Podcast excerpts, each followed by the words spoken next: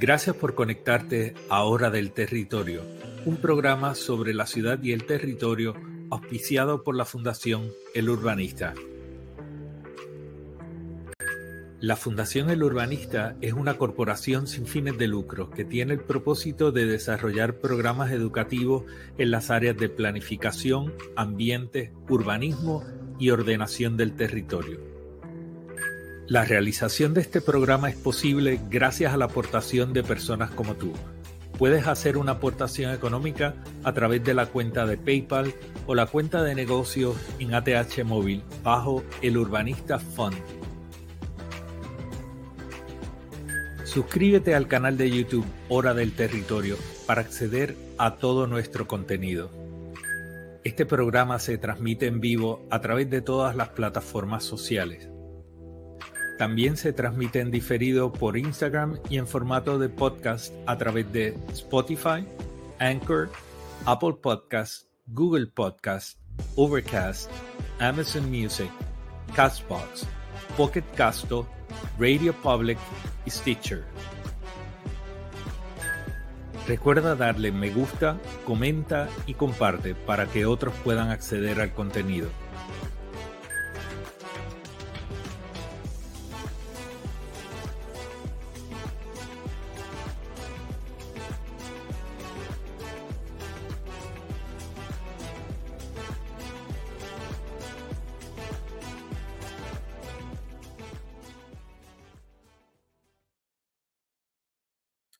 Hola gente, buenas noches. Gracias por conectarse ahora del territorio. Soy Pedro Cardona Roy, el urbanista. Y pues estamos por aquí ya en el episodio número 57 de esta segunda temporada, casi al filo del cierre del año. Eh, con este episodio iniciamos una serie de episodios que van a estar dedicados al caso del reglamento conjunto, donde tenemos una serie de entrevistas con los principales expertos en temas de ordenación del territorio y reglamentos en Puerto Rico. En eh, la noche de hoy comenzamos con una entrevista a David Carrasquillo Medrano, quien fue presidente de la Sociedad Puertorriqueña de Planificación y quien también es un experto reconocido en temas relacionados a reglamentos. Así que eh, esta noche tenemos un programa de lujo con la entrevista con David Carrasquillo. También estamos organizando unas actividades para tener posiblemente un foro para capacitar a las personas que interesan comentar el reglamento conjunto. Recuerden que los comentarios al reglamento conjunto vencen el 20 de enero, eh, porque ese es el plazo que estableció la Junta. Sin embargo, le estamos exhortando a la ciudadanía que entren al portal de la Junta de Planificación al área de comentarios y soliciten que ese tiempo que es insuficiente se extienda hasta el 24 de marzo del año 2023. Así que traten de entrar a la plataforma para hacer ese comentario y durante este periodo vamos a ayudarles a que puedan estar presentando unos comentarios a este reglamento que tiene impacto sobre todas nuestras comunidades y la manera en la que nosotros ocupamos y tenemos la capacidad de proteger el territorio en Puerto Rico para nosotros y para las generaciones futuras. Así que no se olviden de participar de, estos, eh, de, de este proceso y de presentar sus comentarios. Gracias a todos por conectarse. Vamos a pasar a la entrevista que hicimos a David Carrasquillo Medrano.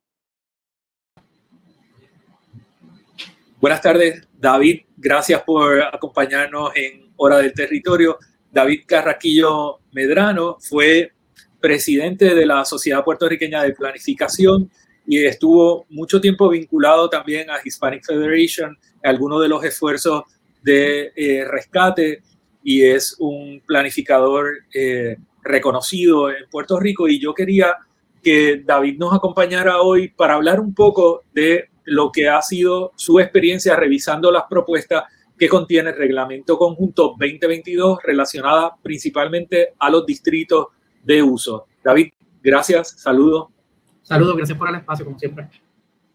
Cuéntanos un poco cuál ha sido tu reacción a, a, la propuesta que está corriendo el proceso de vistas públicas en estos días. Sí, pues ya esta es una versión, como la quinta versión que he estado verificando de reglamento, de una versión de reglamento conjunto los pasados 10 años. Este, ya uno más o menos espera cuál es el, de estos documentos. Este, y pues es bien importante ver los detalles, este, porque en el nitty es que están los detalles de lo que genuinamente la Junta de Planificación está queriendo hacer, que lamentablemente pues nunca forma parte de la explicación de lo que la Junta está explicando que quiere hacer. Así que ese tomo 6 pues, ha sido un tomo bastante caliente a través de los años. Este, y hay propuestas que, que sí se repiten, otras que no. Este, en esta ocasión pues estamos utilizando la nomenclatura del, del reglamento conjunto del año 2010. Así que eso, eh, yo creo que la embocadura de, de, cómo empezar a interpretar esto, este, ya que pues, muchos planificadores pues sí han utilizado esa nomenclatura por muchos años y muchos de los planes territoriales a través de los municipios, pues usan esa nomenclatura actualmente, eh, lo cual pues tiene unas cosas buenas, sin embargo, pues a la misma vez creo que entrando directamente al contenido, eh, David, hay un problema en que la Junta de Planificación aspire a cambiar los usos permitidos dentro de esa nomenclatura, este, ya que pues, te venden la idea de que, de que es lo mismo de antes, sin embargo, pues lo cambiaron drásticamente. Perdóname un segundito, porque eh, tal vez para nosotros eh, se entiende fácilmente lo que es una nomenclatura y quisiera un segundo explicarle a la gente que cuando se habla de la nomenclatura es eso que ustedes han escuchado, que si esto es un R1 o es un RI, esas son las siglas bajo las cuales se describen los distritos de uso en lo cotidiano, ¿verdad? Yo estoy en un C1 o estoy en un CI o en un CC. Eso tiene una explicación esa nomenclatura es la que habla David, que se ha utilizado mucho en Puerto Rico y un poco aquí se regresa a la estructura que tenía esa nomenclatura, esos distritos o esa sigla en el reglamento de 2010. Disculpa. No, perfecto. Y, aprovecho la aclaración para hacer otra aclaración encima de eso, que es que eh, estos distritos eh, o clasificaciones que estamos utilizando, o zonificaciones, que es una palabra que normalmente también utilizamos, determinan tres cosas. Este, los usos permitidos, la intensidad de ese uso y los parámetros de construcción. Este, así que, que, es bien importante este, que nosotros entendamos como colectivo qué es lo que se está planteando en estos distritos, este, para que nosotros podamos a la misma vez pues, interpretar cuáles son la,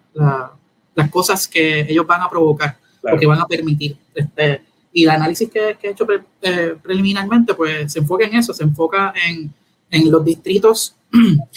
en que se le están otorgando permisos de forma ministerial, que es otro concepto también que tenemos que explicar, que es que cuando un técnico de la oficina de permisos o de una oficina del municipio de, de permisos también, con esa jerarquía, o sea, que puede hacer eso, ve una solicitud de un permiso y el reglamento lo, lo, lo califica como un uso que se puede hacer ministerialmente, eso significa de que en ningún momento un humano con poder discrecional puede evaluar la solicitud, sino que el técnico ve que eso cumple con lo que pide el reglamento como un mínimo y lo aprueba. De hecho, ni siquiera tiene la discrecionalidad para denegarlo. Este, así que, que, eso es muy importante. Este, ese análisis que estamos haciendo preliminarmente toca eso, toca cuáles son esos usos que se están otorgando ministerialmente, eh, que nosotros entendemos que son contradictorios o que no funcionan bien este, el uno con el otro. Este, para dar un ejemplo y empezar eh, en estas observaciones que hemos podido hacer, pues los distritos dotacionales, que son aquellos distritos que están separados para usos públicos, tradicionalmente, aunque esa definición se cambia en este reglamento, este, pues son los que tradicionalmente se, han utilizado para identificar pues, centros de gobierno, carreteras, canchas, espacios recreacionales, este, entre otros. Y en muchos de los casos, muchos municipios incluso le daban apellido a ese, a ese distrito este, con sus peculiaridades de dotacional verde, en los casos de los parques, o dotacional playa, o dotacional transporte, o dotacional calle. Sí, eh, un, término, un término que siempre ha sido un poquito complicado para la ciudadanía, pero quiere decir exactamente lo que está diciendo David. Puede ser desde servicio hasta eh, cosas que le dan a la ciudadanía o dotan a la ciudadanía de espacios públicos, de esparcimiento, eh, acceso a distintas cosas que son soporte o respaldan lo que es la actividad humana en el territorio? Pues te podrás imaginar, porque me imagino que la reacción tuya fue la misma, este, de escándalo, este, al ver que eh, estos distritos dotacionales se les está también dando un carácter de privacidad o de privatividad este, ahora, eh, y se están permitiendo usos que tradicionalmente pues, jamás se permitiría en un uso dotacional, como restaurantes, eh, Airbnbs, este, hoteles o, actividades de este tipo de, capacidad que nunca este, han sido planteados como, como, como, un asunto público. Y peor aún, este, en muchos de los, de los, de, los, planes, como por ejemplo el plan de San Juan, eh, para cambiar un, un, espacio dotacional a cualquier otra zonificación, pues se exigían eh, todo el peso de la burocracia este, para eh, establecer procesos de participación en instancias de, donde la gente pues, pudiera dar su opinión, donde estos usos pasaran a otra naturaleza. Este, y en el contexto en donde nosotros hemos tenido, tenemos más de 400 escuelas cerradas en el país, las escuelas están calificadas como dotacional, eh, pues, y también paralelamente estamos en un proceso en donde esas escuelas se han estado repartiendo indiscriminadamente por el Departamento de Educación o por el Departamento de Obras Públicas sin tener ningún tipo de procedimiento de planificación o de evaluación de estas propuestas este, con carácter público, pues definitivamente estamos pues, eh, en, esto es una amenaza de, de, gran nivel, este, en donde se están este, planteando eh, usos de forma ministerial, sin evaluación alguna, dentro de las centralidades del diseño de comunidades que no se diseñaron para eso, que se diseñaron para uso dotacional. Yo, creo que es importante también recordar a la gente que nos está viendo que estas cosas que caen bajo la categoría de dotacional, bien sean públicas o privadas, en su naturaleza, ¿verdad?, de título, todas ellas constituyen lo que se conoce por nuestro Código Civil como bienes de uso público. Algunos son bienes de dominio público también, pero todos son bienes de uso público. Entonces, es, importante porque cuando, por ejemplo, yo creo que un restaurante dentro de algunas instalaciones de parque puede existir, pero hay que evaluar si ese uso de restaurante en ese lugar presenta una limitación a lo que es el disfrute del uso público de ese lugar o no. No, claro, o sea, si, hubiesen instancias en donde las, las, clasificaciones o las calificaciones que se otorgan fueran contingentes a algún tipo de proceso de evaluación por parte de la comunidad o a las personas que fueran a verse afectados, pues perfecto. Incluso se, se, pudiese hablar de espacio público que está siendo administrado por la comunidad también, porque tampoco estamos hablando de que estos usos de restaurantes tienen que ser siempre este, desde, desde la privatización de, de, la parcela. O sea, si, si estamos en el proceso de recuperación de, de, María y de todos los desastres que hemos, que hemos tenido, experimentado en los pasados años, pues nadie, yo no creo que nadie esté en contra de, formas nuevas de crear este desarrollo económico para las comunidades. Sin embargo, por la forma en que está esto redactado, en donde no hay ningún tipo de, de viabilización, viabilización de un proceso en donde eso suceda, pues lo que se está planteando básicamente es la privatización de esos espacios, ceder estos espacios a un privado para generación de, de ingresos a un privado, no a una comunidad.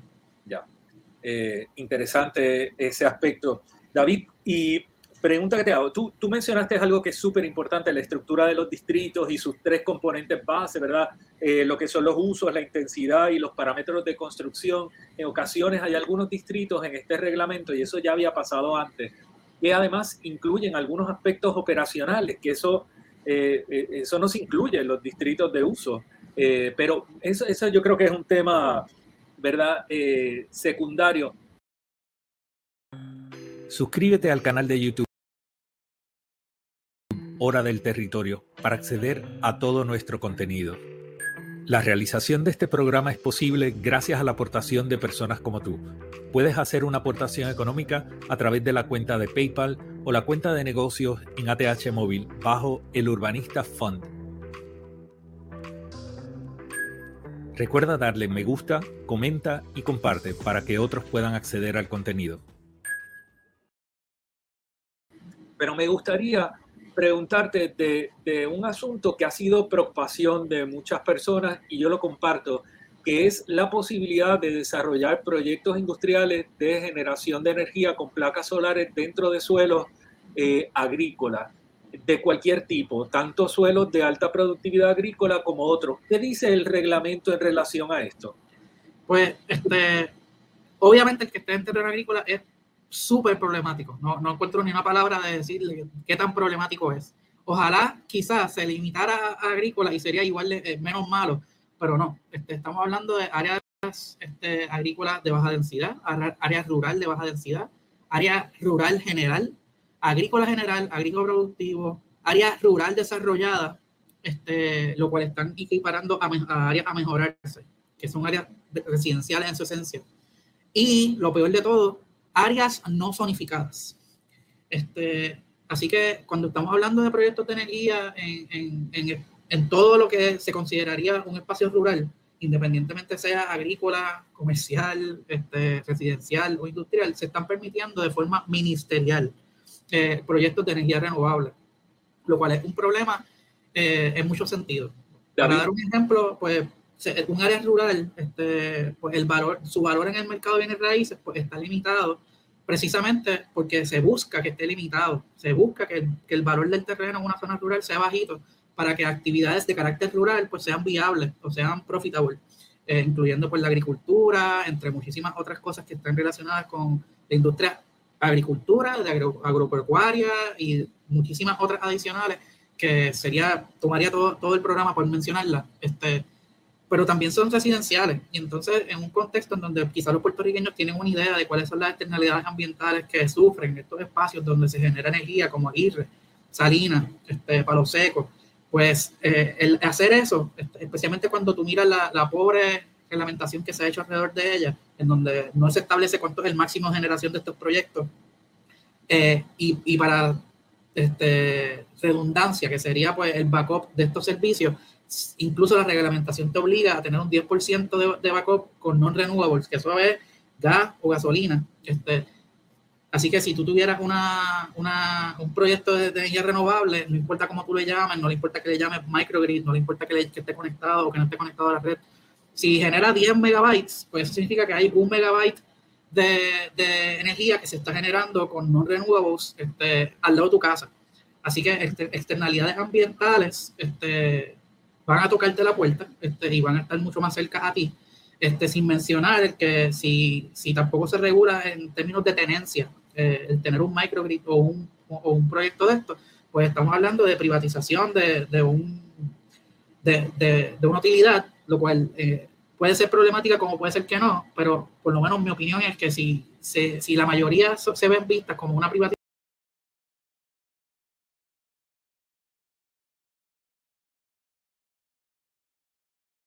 de la utilidad, eso lo que fomenta es el que es el, el, dueño de esa utilidad pues busque expandir sus servicios y para hacer eso pues se hace pues construyendo comercios, construyendo más residencias, construyendo más industria. Y cuando estamos hablando de un espacio rural pues lo que se está buscando con la planificación del espacio es lo opuesto. Este, es, eh, pues sí, estos proyectos de energía renovable, si se, si se diesen en un contexto en donde supliesen única y exclusivamente las actividades que se dan allí ya, o las actividades que están planificadas este, pues perfecto.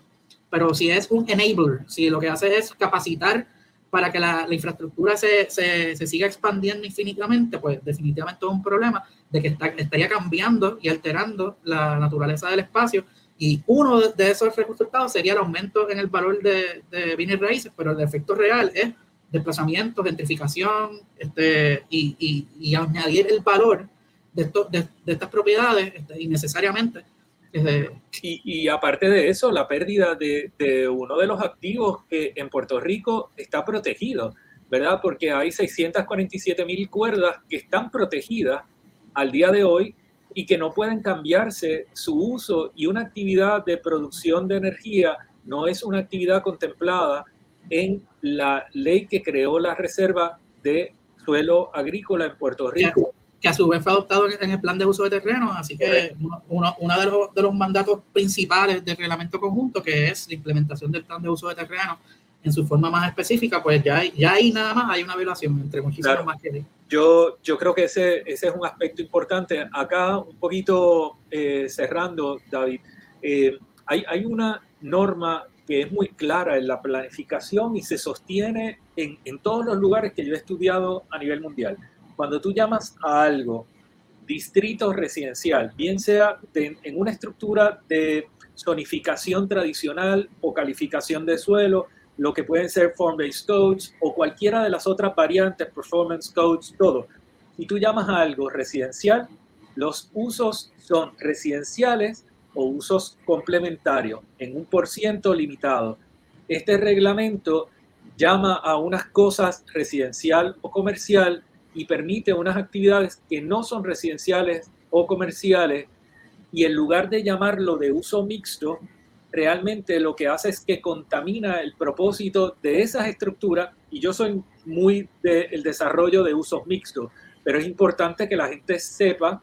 dónde va a vivir y si nosotros vamos a prohibir el que existan urbanizaciones residenciales, la ciudadanía tiene que saberlo, porque nadie tiene derecho de colar eh, por una reglamentación, un cambio en el propósito del área donde eh, han decidido vivir muchísimas familias en Puerto Rico. Eh, entonces, ¿cuál es tu reacción a ese aspecto en el reglamento? Pues hay, hay muchos ataques este, a, la, a, la, vida cotidiana del puertorriqueño en este reglamento, pero definitivamente en zonas residenciales es el ataque más palpable o que se va a sentir más directo de parte de la gente. Este, se están permitiendo de forma, de forma ministerial, que es, lo, que es lo, el agravante mayor. Eh, se están permitiendo short-term rentals, que eso normalmente la gente lo conoce como los Airbnbs, bed and breakfast, guest houses, este, en eh, centros especializados de cuidado, lo cual eso puede ser una gama amplísima este, de servicios, incluyendo... Ahí están centros de envejecientes, ahí están cuido de niños, ahí están... de enfermedades mentales. Correcto. Este, pero hay, hay, de todo, hay de todo, este, y estos usos que no son de, de, carácter residencial, Incluso una de las iniciativas que sí se le puede aplaudir a la Junta de Planificación es que ellos están integrando los, códigos NICE para diferenciar este, la actividad eh, económica de una, de una industria versus otra. Sin embargo, cuando ellos identifican el código NICE para estos usos de, short-term rentals, lo hacen equivocadamente este, y dan eh, un, un, código perteneciente a renta a largo plazo, cuando existen otros códigos que identifican como comercial esta, esta actividad eh, que está acomodado como All Other Traveler Accommodation. Este, o sea que es una visión totalmente distinta y me parece que lo están utilizando para justificar este, eh, la entrada de estos usos en estos espacios. Eh, y pues cuando uno trabaja en un municipio y uno está evaluando cambios de calificación, que son estos tipos de, de propuestas que te traen los dueños de estos espacios para cambiar la naturaleza de, de los mismos, eh, pues uno siempre está buscando una política pública que, que dirija esa, esa, ese proceso de toma de decisiones y la que el 100% de las veces sale ganando es proteger los usos residenciales. Eh, así que cualquier uso, no solamente en términos de qué es lo que está haciendo el humano en el espacio, sino cuáles son las externalidades que provoca en términos de estacionamiento disponible, movimiento de personas extrañas en la comunidad, el tipo de, de, de persona que va a estar este, allí, así que pues cambia. Este, porque a la medida que tú permites esto, y de nuevo, y lo repito una vez, otra vez más, como algo ministerial que nadie va a evaluar, que, o sea, que, eso se va a mover ahí como pasa con ficha. Pasa con ficha, pues entonces tú lo que estás promoviendo es que el desarrollo económico local cambie a uno turístico, el que el espacio residencial sea, sea visto como uno comercial, el, el, o sea, la visión de lo que nosotros tenemos como, como, como sociedad, pues cambia. Y obviamente no, no, aquí nadie está diciendo de que no debe haber cambios pero estos son cambios que... Se Pero tienen que ser visibles. Que tienen que ser visibles, que tienen que ser entendibles, que tienen que cumplir con lo que dice la, la, la ley de orgánica de la Junta de Planificación, de que la gente tiene que estar aware y en la misma capacidad de comentar que la misma Junta de Planificación este, sobre esto, pero no está identificado como un cambio. Este, así que es, es eh, de hecho, no, o sea, no, no, lo estoy diciendo por decirlo, es una falta de respeto el que la Junta de Planificación, teniendo este poder que se le, que se le da por ley, eh, pues lo utilice para vender chinas por botella y para tratar de, de, empujar este, unas visiones de mundo y unas visiones de cómo debe ser la vida de nosotros de una forma sin consultarnos o sin, o sin darnos las herramientas para que nosotros podamos este, genuinamente participar de un proceso, este, el cual este, a, a, todas luces para mí tampoco, o sea, a pesar de que este proceso que más días ha dado en los últimos cinco años, como quiera no cumple, o sea, está alterando los, los planes de ordenación territorial, está, está alterando tanto que, que, simplemente un mes y medio de leer el documento y comenta cinco minutos no es suficiente. David Carrasquillo Medrano, te doy las gracias por haber eh, accedido acá y también eh, reconozco y agradezco todo el esfuerzo de análisis que has hecho a lo largo de todos estos pasados años en las distintas versiones del reglamento conjunto para entender y comunicar también lo que propone en términos de uso esos distintos instrumentos de planificación. Muchas gracias y seguiremos, seguiremos conversando por acá. Quédate Buen día, Recuerda darle me gusta, comenta y comparte para que otros puedan acceder al contenido. Suscríbete al canal de YouTube Hora del Territorio para acceder a todo nuestro contenido. La realización de este programa es posible gracias a la aportación de personas como tú. Puedes hacer una aportación económica a través de la cuenta de PayPal o la cuenta de negocios en ATH Móvil bajo el Urbanista Fund